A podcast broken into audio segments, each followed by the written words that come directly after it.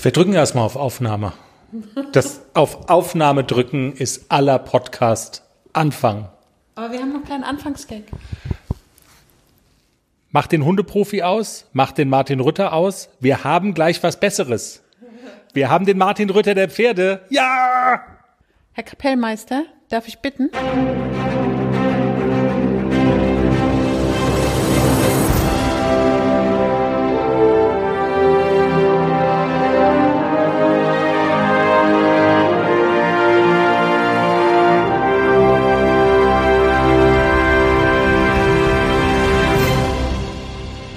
Hallo, herzlich willkommen. Hier ist der Pferdepodcast Episode 16 mittlerweile schon. Und der Folgentitel in dieser Woche lautet Der Zeselzähmer. Und was sich dahinter verbirgt, das verraten wir euch gleich. Und gleich zu Beginn sei auch schon mal angekündigt, das ist eine besondere Folge heute, die ähm, ganz im Zeichen eines Interviews steht, von dem wir sehr froh sind und auch sehr stolz darauf sind, dass es uns gelungen ist, ihn zu kriegen, ihn zu haben, denn es geht um keinen geringeren als die Pferdetrainer-Legende Michael Geithner. Jenny, du kennst ihn besser als ich. Vielleicht für diejenigen, die ihn aus welchen Gründen auch immer, also es geht eigentlich kaum, die ihn nicht kennen, aber Michael Geithner ist äh, ja Pferdetrainerlegende, ist glaube ich ein gutes Label, was man ihm geben kann und muss. Er ist jahrelang im Geschäft, er ist Buchautor, er bildet Pferdetrainer aus, er ist der Begründer von verschiedenen Trainingsmethoden, die enorm weit verbreitet sind, hundertfach, tausendfach in Deutschland und auch darüber hinaus. Eine ist zum Beispiel die Equikinetik. Das ist ein Muskeltraining für Pferde. Eine andere Trainingsmethode ist die Dualaktivierung. Und das kennt im Grunde genommen jeder, Jenny, selbst wenn er mit dem Schlagwort Dualaktivierung nichts anfangen kann. Also jeder kennt die blau-gelben Matten oder Hütchen, Fähnchen, die sind in jedem Stall. Also jeder hat sie schon gesehen und viele werden sie ja schon benutzt haben.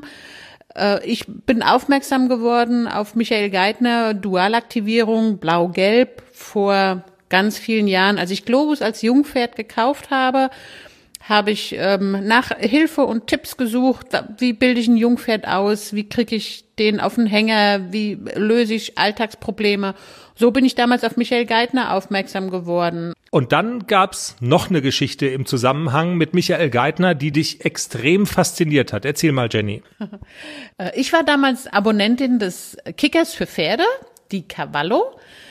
Und äh, damals äh, machte die Cavallo eine Serie mit Michael Geithner und zwar ging es da um eine Zebra Ponymix Dame, Cesel, die nicht zu bändigen war. Die stand damals im Taunus und Michael Geithner hat sich diese Pony Zebra Mix Dame angenommen und hat sie mit nach Hause genommen, um sie zu zähmen. Da muss man dazu sagen, also Zebras sind ja Wildtiere und die lassen sich eigentlich nicht zähmen. Also das war wirklich damals war war großartig, eigentlich so ein Unterfangen, wo, wo jeder Pferdemensch gesagt hat, ach du Gott, das klappt ja nie. Und Cavallo hat diese Serie gemacht und ich habe das mit großem Interesse damals verfolgt und ich fand es großartig, wie er das gemacht hat und er hat die Cesel-Dame sogar so weit gebracht, dass sie mit ihm eine Gelassenheitsprüfung absolviert hat. Und ähm, letztes Jahr ist Cesel, oder 2017 ist Cesel, glaube ich, in, im stolzen Alter von 20 Jahren. Zebras werden, glaube ich, nicht so alt bei Michael Geithner zu Hause gestorben und ich glaube, sie hatte ein tolles Leben. Aber so bin ich auf ihn aufmerksam geworden, weil ich das wirklich super fand, was er damals mit dem Zebra Pony veranstaltet hat. Und um mal so einen Eindruck zu bekommen, wie widerborstig war Cesel? Oh, die haben Geschichten gemacht, also die mussten äh, Cesel sedieren beim Hufschmied und so weiter. Also die hat getreten nach allen Richtungen, die ließ sich nicht anfassen, ließ sich nicht putzen. Also es gab wohl auch Momente, da war sie ganz friedlich, aber immer nur so lange, wie Cesel wollte. Und wenn sie nicht mehr wollte, wurde sie, glaube ich, ganz schön borstig. Wie hat es denn gemacht und was hat dich an der Methode von Michael Geithner so fasziniert? Weil das waren ja letzten Endes auch Methoden, die du tatsächlich für auf deine eigenen Pferde dann angewendet hast. Cecil hatte ja überhaupt gar keinen Respekt vor Menschen. Also die hat jeden und alles umgerannt und wenn sie nicht wollte, ist sie weggerannt. Und da ging es dann erstmal darum, sich Respekt zu verschaffen. Und das war damals äh, in dieser Geschichte, kann ich mich noch gut dran erinnern. Cesel hat auch einen Michael Geithner umgerannt und irgendwann sind sie dann, glaube ich, zu zweit oder zu dritt, ähm, haben sie sich mit Besen bewaffnet, um Cesel mal deutlich zu machen, halt bis hierhin und nicht weiter. Und da hat Cesel, glaube ich, auch das erste Mal gemerkt, ups, da ist ja wirklich jemand, der sich mir in den Weg stellt und äh, hat langsam begriffen, dass sie auch Respekt haben muss vor Menschen und dass sie lernen muss, auch dem Menschen zu weichen und dass sie auch lernen muss, zuzuhören. Und das waren ähm, Dinge, die ich auch mitgenommen habe, sich Respekt zu verschaffen und das Pferd dazu bekommen, dass es einem zuhört. Und dann kann man alles machen. Dann kann man anfangen mit Lektionen und üben und dann geht es auf jeden Fall leichter. Dann sagst du auch, du hast mit Michael Geithner zum Beispiel gelernt, beziehungsweise Globus beigebracht, auf den Hänger zu gehen. Genau, das hatten wir ja in einer unserer ersten Podcast-Folgen schon mal so kurz beschrieben. Globus ging ja damals, der ließ sich nicht verladen, der hatte sehr viel Angst und die Methode von Michael Geithner war damals draußen vor dem Hänger ist es immer doof, ich lasse ihn nicht in Ruhe und er muss immer irgendwas machen und ich nerve ihn und sobald er mit mir in Richtung Hänger geht, lasse ich ihm mehr Ruhe, dann ist alles gut. Und das war damals ähm, in Michael Geithners Büchern, also Be Strict war damals, äh, das, ich glaube, eins der ersten Bücher, Be Strict vom Boden und Be Strict aus dem Sattel. Und da habe ich diese Methode hergehabt, Globus dann letztendlich auch verladen zu können. Und das hat bis heute gehalten. Also Equikinetik, Dualaktivierung, die blau-gelben Matten, Be Strict, alles Schlagworte, die man mit dieser Pferdetrainer-Legende Michael Geithner verbindet ein relativ junges Projekt, was er macht, auch großartig und faszinierend. Michael Geithner macht Pferdecomedy ohne Pferde auf der Bühne. Er erzählt Geschichten aus seinem Leben als Trainer und als Pferdemensch. Es ist höchst amüsant und darüber, auch darüber, haben wir mit Michael Geithner gesprochen. Herzlich willkommen beim Pferdepodcast. Hallo Michael. Hi, ja. Wie kommt man darauf, als quasi Pferdetrainer, als Buchautor in Sachen Pferden herzugehen und zu sagen, ich mache Comedy mit Pferden? Ja, das ist ganz einfach, weil ist ja also erstens mal brauchst du natürlich äh, schon den, den Lehrgangsstil, ja, dass du sagst, war schon immer lustig und machst schon immer Spaß auf, dem, auf die Lehrgänge, aber dann im Laufe der Zeit, ich mache das ja über 20 Jahre, ja, und äh, habe schon über 500 Kurse hinter mir. Es äh, trägt sich halt mit der Zeit ganz viel zusammen, ja. Also an Geschichten, was passieren auf den Lehrgängen oder mhm. auf den äh, Weiterbildungen. Und aus dem habe ich halt einfach mal, es war schon immer ein bisschen ein Traum, ja, mal so Comedy zu machen. Und dann habe ich da mal angefangen, so im kleineren Stile, ja, und habe immer am Anfang Pferde noch dabei gehabt, ja, also so eine Mischung aus, aus Comedy und mit Pferd. Und dann habe ich irgendwann vor, vor zwei Jahren, habe ich gesagt, jetzt mal es ohne Pferd, gehe nur noch auf die Bühne, ja. Und ja, es ist ja noch im ganz kleinen Stile, ja. Das ist ja, wir haben, sind meistens so um die 100 Zuschauer, mal, wenn es ganz gut geht, sind es 250 waren es jetzt da bei, äh, bei Erding. Und soll ja so bleiben, ja. Das ist immer so, so eine Geschichte, wo immer klein und fein, aber ja. ja. Ja, jetzt, jetzt redest du ja gerade mit einer pferdeverrückten Frau, mit mir und einem Mann, Chris, der eigentlich mit Pferden gar nichts am Hut hatte und erst durch mich damit in Verbindung gekommen ist. Das ist natürlich eine Konstellation, in der viele Gags schlummern.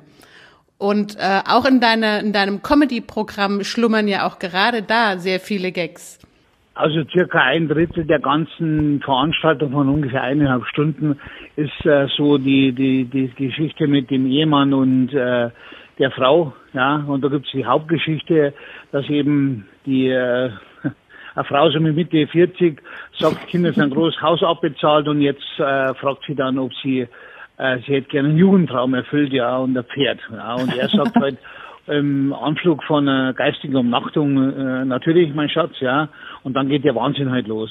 Und ist so ein bisschen fiktive Geschichte, aber ist auch ein paar Sachen dabei, die halt so äh, gehört und passiert sind, ja. Aber eigentlich es geht da um das Thema. Ja. Aber natürlich auch ganz klar, die Reiter bieten ja oder die Pferdeverrückten, die bieten ja immer wieder Geschichten an, ja, von Sachen, da wo es du kannst, du brauchst gar nicht, die Comedy brauchst du gar kein neues Programm schreiben, ja, weil so das Programm erneuert sich im Laufe von einem Jahr schon zu 30 Prozent von selber, weil wieder neue Sachen passieren, ja, wo du einfach gut einbauen kannst, dann tust du welche raus, wo du sagst, okay, ist ja nicht so lustig, es gibt natürlich Dauerbrenner und das Thema natürlich, äh, Pferd, äh, die Dreiecksbeziehung zwischen dem Pferd und, und der Frau und dem Mann ist natürlich immer. Also du meinst, wenn ich jetzt den Antrag stellen würde, ich würde mir gerne noch einen Sportwagen kaufen oder so, da müsste ich jetzt nicht mehr mit ankommen. ja, ein Teil von dem, von dem, oder, oder auch ein Gag von der Comedy ist ja, dass er im Autohaus einen Prospekt mitnimmt von so einem Sportwagen und er kommt heim und sie blättert im Krämerkatalog und äh, er zeigt ihr ganz stolz den, den Prospekt und sie schaut ihn an und fragt ihn nur, was zieht der? Ja, konnte zwei Pferde ziehen, ja. genau. Also, das sind also die, äh, ja, es ist typisch, man weiß ja jeder selber, was, was so, was so ein Pferd kostet und vor allem, ist ja immer so, es war ganz lustig, dass bei der Veranstaltung, die war bei mir in der Nähe, waren mein, mein Schwiegersohn und mein Sohn und ein paar Freunde von denen sind alle keine Pferdeleute und waren da dabei, weil sie mal sehen wollten und die haben gesagt, wenn man aus Nicht-Pferdemann so anschaut, dann ist es ja die reinste Verarsche auf die Pferdefrauen, die ganze Comedy. Aber die Comedy hat ja eines, äh, du kannst nirgends so die Wahrheit sagen wie in, in, der, in der Satire oder in der Comedy. Also jeder, der Comedy macht von den Leuten, der sagt ja ganz viel Wahres. Ja. Und in der Comedy fühlst du dich aber nicht so betroffen, weil wenn halt der Ritter sagt, äh, der Dackel liegt auf der Couch und du sagst zum Dackel, geh runter und der Dackel sagt, das ist meine Couch, dann lachen wir alle. Weil er spricht ja nicht von meinem Dackel, sondern von einem Dackel. Und so ist es bei, die, bei der Pferdecomedy auch. Dass du die Leute nicht direkt ansprichst, zum Beispiel am Kurs, würdest du denen das auch so sagen oder könntest du ihnen das gar nicht so sagen wie in der Comedy. Und da lachen sie alle, aber irgendwie finden sie sich selber wieder. Es ist auch viel Wahrheit drin, ne? Genau. Ja klar. Die, absolut. absolut. Ich meine, das gehört ja dazu, zu dem Ganzen. Und ja, ich sage am Anfang immer, sage das ist einfach so eine Aufarbeitung, da statt ein Psychiater kannst du das so besser aufarbeiten, was passiert. Aber so schlimm ist ja auch nicht. Ich meine, man muss sagen, da kommen ja die, die Highlights von den letzten 20 Jahren rein und im, es haben ja genügend vernünftige Leute, ja. So vor allem meine Kundschaft, muss ich ganz ehrlich sagen. Also die blau-gelbe Kundschaft, das sind also in der Regel alles Leute, die wo nur einigermaßen normal ticken. Okay. Und die Geschichte mit dem Mesh auf dem Herd, dass der Mann entdeckt und es nicht blickt, die hast du dir ausgedacht, oder? Ja, klar, aber sowas, das, das kann ja vom Locker vom Hocker passieren, ja. Dass das reell ist, dass gekocht wird fürs Pferd, da brauchen wir ja nicht drüber diskutieren. Absolut nicht. Das, das ist wirklich reale Welt, ja. Äh, in vielen Gags in deinem Programm geht es um Haflinger. Jetzt habe ich ja selber zwei und ähm, die sind.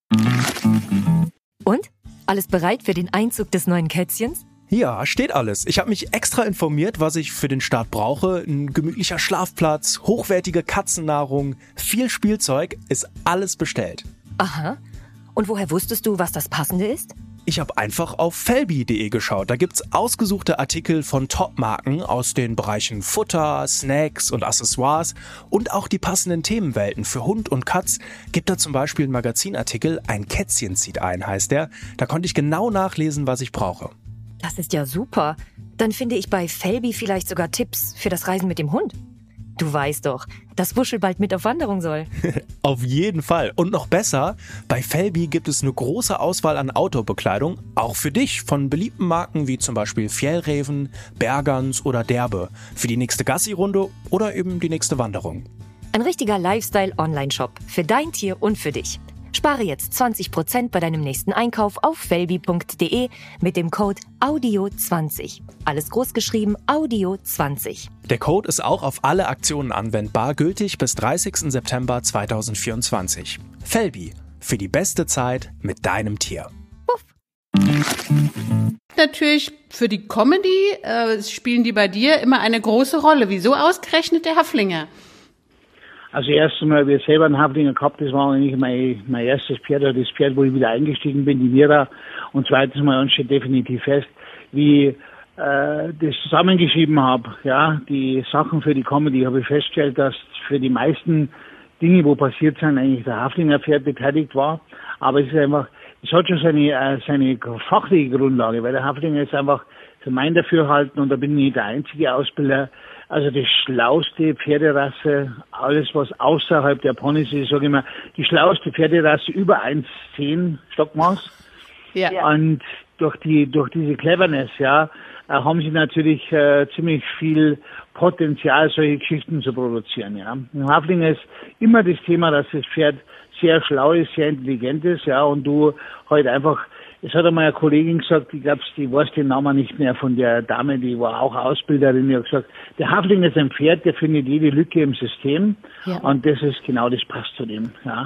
Das kann ich nur bestätigen, ja. Ich war in den USA, das ist ja auch in der Comedy, kommt es am Schluss in der Abschlussgeschichte.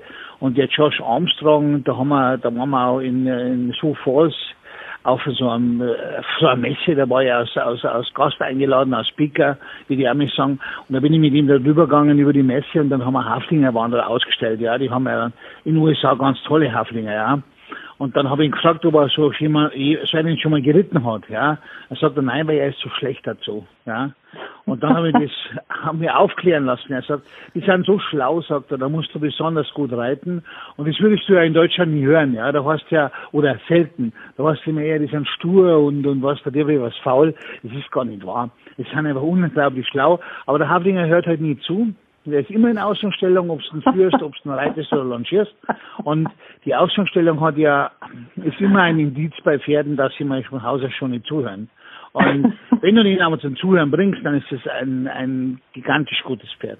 Absolut. Das, ja.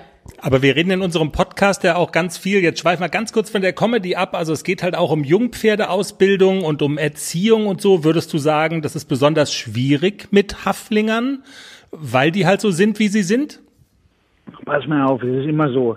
Es gibt einen Grundsatz, der heißt, wenn du beim Pferd bist, bist du beim Pferd. Und das ist die Schwierigkeit, ja. Dass so ein Haflinger dich vielleicht noch mehr fordert wie ein anderes Pferd, ist schon ganz klar. Und dass er vielleicht erfindungsreicher ist in seiner, ja, in der, in der Lückenfindung oder in der, in der Nichtausführung von deinen Wünschen. Aber im Prinzip ist so, dass es immer schwierig ist, wenn du die Aufmerksamkeit des Pferdes nicht hast, ja. Und beim Haflinger wird es besonders deutlich, weil er besonders schlau ist. Aber im Endeffekt ist so, so ein Pferd hat ja auch so die, es hat ja auch Vorteile, weil du von so einem Pferd kannst du was lernen. Du lernst von einem Pferd, das unkompliziert ist, relativ wenig. Ich kenne Menschen, die haben im ganzen Leben nur zwei Pferde gehabt, ja. Und das über 40 Jahre. Und die waren beide unkompliziert. Und dass die natürlich keine Herausforderung gehabt haben mit den Pferden, haben sie auch nicht viel lernen dürfen. Ja. Und nur wenn ihr Pferd fordert, ja, musst du nachdenken, musst du nachfragen, musst du zum Trainern gehen und musst dann mal schauen, dass du weiterkommst. Also so gesehen ist es sicherlich äh, äh, Segen, auf der anderen Seite natürlich vielleicht ein bisschen schwieriger. Aber ja. Du sprichst mir aus der Seele. genau so ist es im wahren Leben mit dem Haflinger.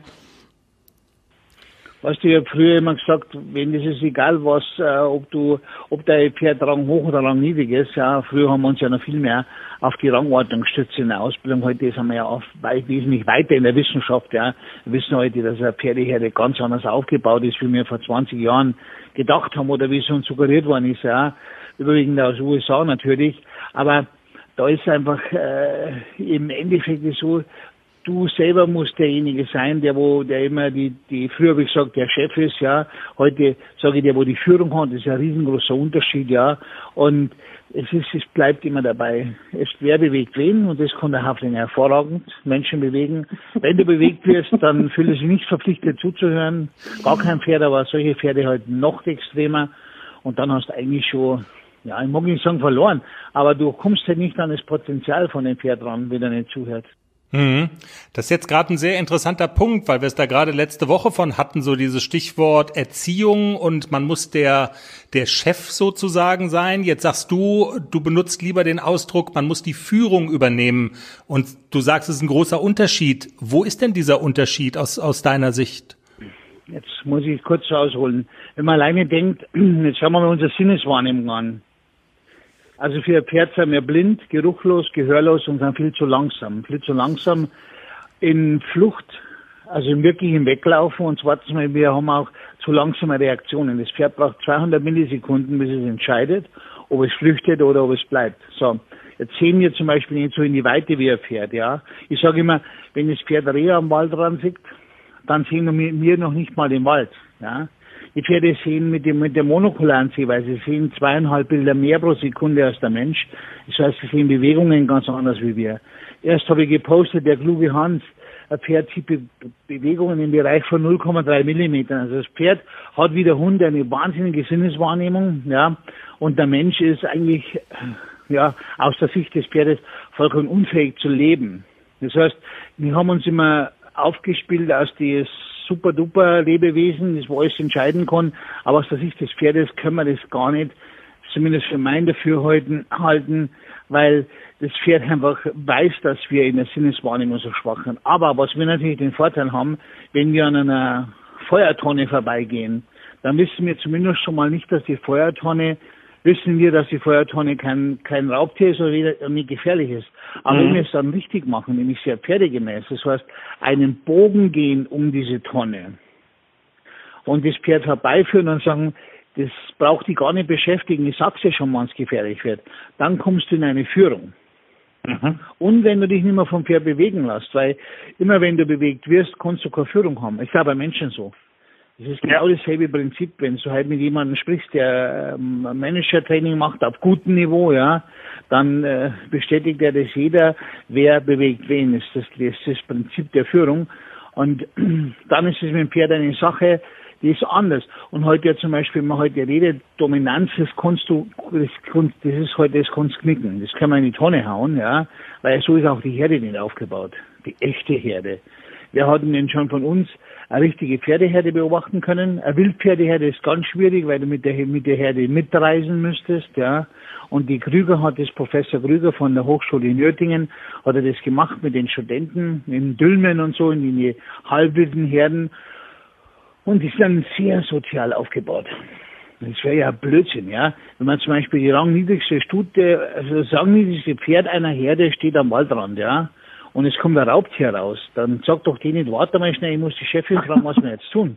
Sondern die Leute genauso die Flucht ein wie die Chefin. Und wenn die Rangniedrigste weiß, wo Wasser ist, dann wird die Rang, die Leitstute nicht sagen, äh, du, mir verdursten lieber, bevor du uns sagst, wo Wasser ist. Mhm. Also, das ist einfach Blödsinn. Ja, aber wir haben es halt nicht besser gewusst vor, vor 15, 20 Jahren und es gibt halt noch wahnsinnig viele Leute, die es immer noch so weiter lehren und propagieren, ja aber es ist nicht mehr modern. Okay.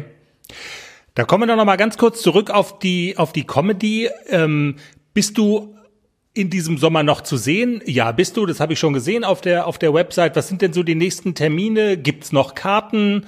Kann man dich erleben? Das ist also kein Thema nicht. Ich habe jetzt dass ich jetzt vier Monate ausgefallen bin und im Krankenhaus war und viermal, dreimal operiert worden bin am Fuß und Scheiß und Ding, war jetzt alles ein bisschen auf Eis gelegen. Also Karten gibt's immer genug. Es sind selten Veranstaltungen, die wo dann sagen, wo du sagst, hey, das sind da so viele Leute, dass es keine Karten mehr gibt. Haben wir im letzten Jahr, habe ich das auch ein paar Mal gehabt, aber momentan ist der aktuelle Stand, äh, die nächste ist ja erst in vier Wochen, ja.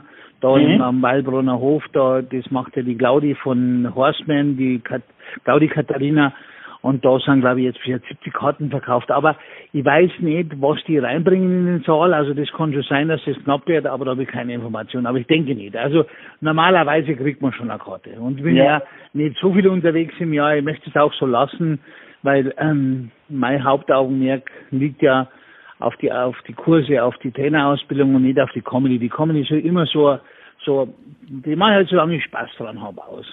Und das ist doch auch, ein, auch, eine, auch eine super Einstellung dazu. Und du sagst also, dein Hauptding ist tatsächlich Kurse zu geben und zwar für Trainer. Ich habe ja, ich habe eigentlich habe ich zwei Schienen, ja. Also ich habe die ganz normalen Kurse und und und äh, die die Equidays, also die Pferdefachtage. Und dann kommt natürlich die zweite, das ist ja immer Hauptstammbein, ist jetzt mittlerweile die Trainerausbildung, ja. Und also die Dualakführungstrainerausbildung. Und das aber, das mache ich auch schon seit gefühlt die Ewigkeit, seit 2005 habe ich angefangen, also jetzt schon 14 Jahre. Und äh, machen wir, sind halt jedes Jahr die Kurse. Und dieses Jahr haben wir umgestellt auf die Online-Ausbildung. Also ich habe jetzt so, dass du, dass du erstmal die ganzen theoretischen Inhalte und die ganzen Praxisvorübungen äh, machst du per Online. Ja, mhm. und dann gibt's, kommen die Leute sieben Tage zu mir zur Prüfung und zur Praxisvertiefung. Ja, und das ist natürlich, äh, ich bin da sehr glücklich mit dem Konzept, weil die Leute sehr gut vorbereitet kommen, ja. Die geben teilweise haben die jetzt schon äh, ein Dreivierteljahr vorher haben die den Online-Zugang, ja, und dann lernen die halt wirklich intensiv und es ist ein riesen Themengebiet geworden, ja. ja. Also ich glaube, da hau ich nicht auf den Putz, wenn ich sage, es haben schon so viele bestätigt, die sehr, sehr viele Ausbildungen im Pferdebereich haben, dass die Ausbildung von der Dualaktivierungstrainer ist sehr anspruchsvoll. Du musst sehr viel lernen und sehr viel wissen. Das Pferd, aber es ist machbar. Das haben die schon alle bewiesen. Aber da liege ich halt sehr großen Wert drauf und bin sehr stolz darauf, dass ich sehr viele Sachen im Hintergrund habe, wo meine Trainer können alles erklären, was sie machen. Und wir können alles beweisen, was wir tun, warum wir es tun. Ja. Mhm. Das klingt großartig und vor allen Dingen auch über so einen langen Zeitraum das zu halten und im Geschäft zu sein und so, das ist ja auch eine Leistung, ne? Ja, zu mir hat der Scholten, der damalige Besitzer von Cavallo, gesagt, der Geithner hochkommen ist nicht, das ist nicht schwer, aber oben bleiben. Und ja.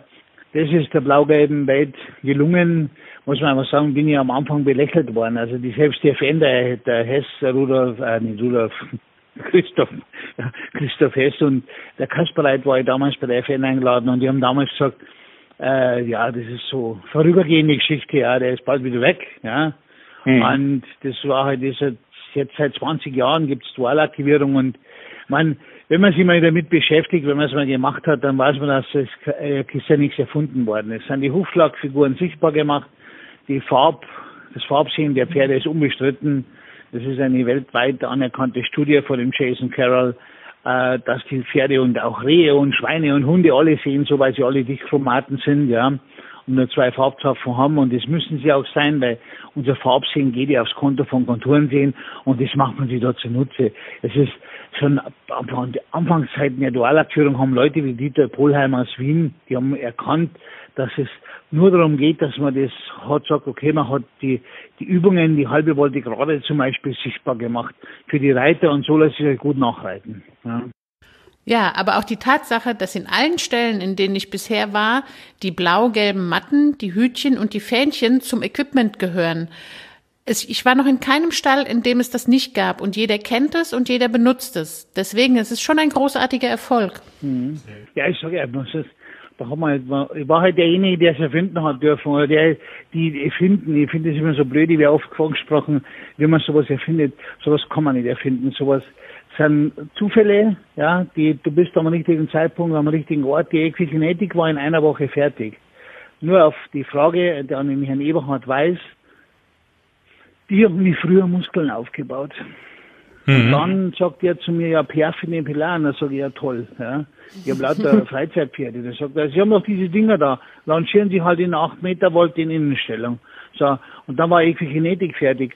Und das Zeitsystem hat ein paar Tage später ein Bodybuilder mir gesagt, der hat gesagt, wir trainieren schon lange nicht mehr nach Wiederholungen.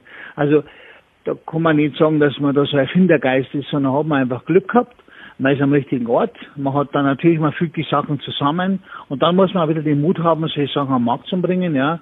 Und aber Equikinetik ist zum Beispiel ja, ist ja, das ist ja eigentlich das Programm, das, das, das Blaugelb jetzt in den letzten Jahren so, so groß gemacht hat.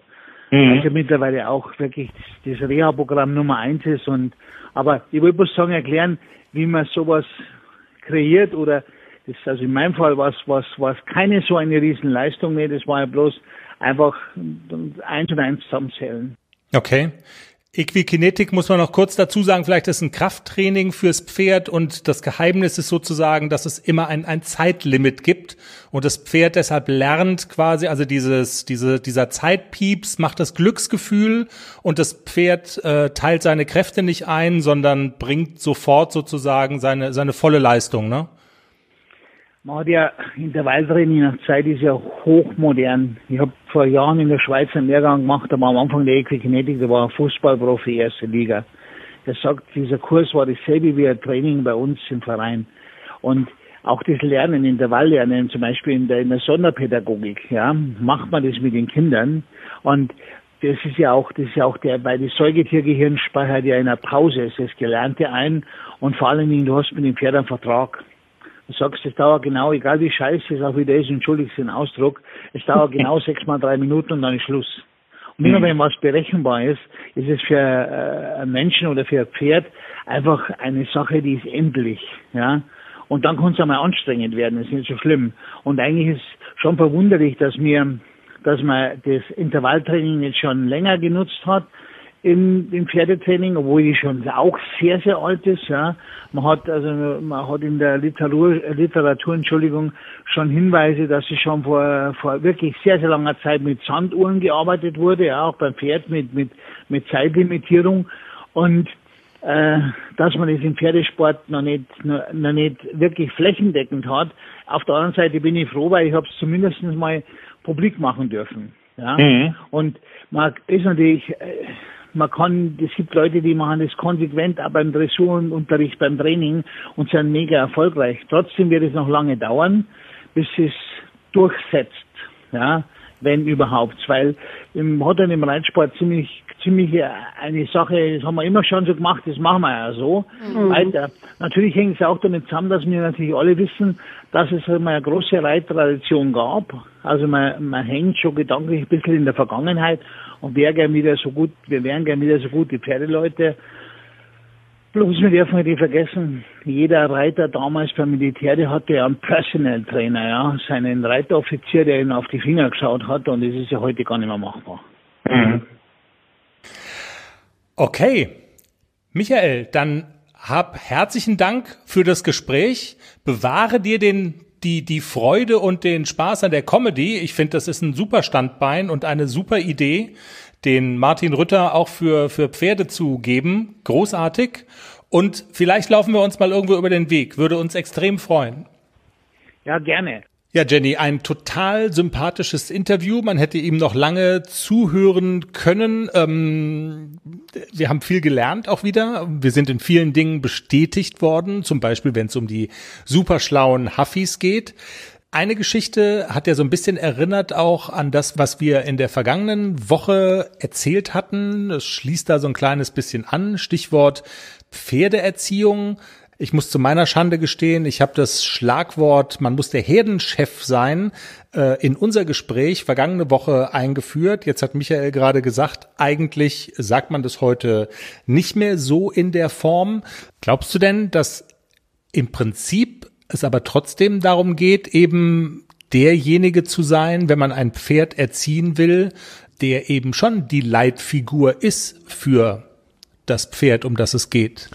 Ja, also im Prinzip geht es darum, äh, dass ich mir Respekt verschaffen muss als Mensch und ähm, bei manchen Kandidaten brauche ich dafür einen Besen, wie zum Beispiel bei Cesel, bei Nixon brauche ich eine Gerte und bei manchen Pferden, wie zum Beispiel bei Globus, genügt ein, ein Fingerzeig, um ihm zu zeigen, hallo, hier stehe ich, da geht's nicht weiter. Und wenn ich den Respekt des Pferdes habe und damit auch die Aufmerksamkeit, und dann kann ich arbeiten mit dem Pferd. Also tolle Geschichte, dass wir Michael Geithner im Interview hatten. Wir bedanken uns auf diesem Wege auch nochmal ganz herzlich. Viel mehr passt in diese Folge dann auch gar nicht so rein.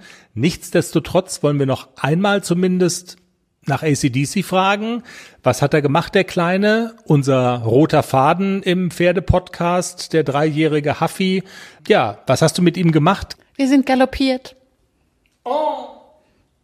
Wir haben auch noch andere Sachen gemacht, aber wir sind galoppiert am Stück, ein ganz, ganz langes Stück, mehr als zwei Galoppsprünge. Ich habe die Klappe gehalten, ich habe ihn nur so ein bisschen mit der Hand gelobt, ich habe nichts gesagt und er ist galoppiert und es war total toll. Fantastisch. Wir erinnern uns, das war das große Problem von ACDC. Wenn man ihn lobt, wenn man ihn gelobt hat, dann hat er das Lob ausgekostet und ist vor allen Dingen sofort erstmal stehen geblieben und hat dann das Lob ausgekostet nach einer Vollbremsung und du musstest ihm begreiflich machen, dass er einfach weiterzulaufen hat. Gab es da auch irgendein so Schlüsselelement oder hat das irgendwann einfach mal gerafft? Irgendwann kapieren die das. Also das ist jetzt auch mit dem Galoppieren. Ich äh, war wirklich, ich wollte eigentlich nur traben und er hat es angeboten, er könnte auch galoppieren. Und so der erste Impuls ist immer so, wenn man draußen im Gelände ist, man sieht ganz viel Wiese vor sich und das Pferd will auf einmal galoppieren, dann ist es schon immer so ein bisschen Adrenalin geht bisschen hoch. Okay, lasse ich ihn jetzt, aber es war nur eine Sekunde überlegen. Natürlich lasse ich ihn galoppieren, wenn er das will. Und der war super anständig. Na klar, ist er ein bisschen übermütig. Er ist ein dreijähriges Pferd. Die sind übermütig, wenn sie galoppieren. Aber er war sehr anständig und er ist richtig schön vorwärts galoppiert und im Gelände super brav. Ich bin ganz stolz und ich bin noch ganz geflasht. Mehr von ACDC dann in der nächsten Woche wieder, dann wahrscheinlich mit einer in Anführungszeichen normalen Ausgabe. Das soll's für diese Woche gewesen sein. Wir sind super happy, dass wir Michael Geithner im Interview hatten. Wir freuen uns, wenn ihr dem Pferdepodcast folgt. Wir sind zu hören auf allen gängigen Podcast-Plattformen, die es so gibt.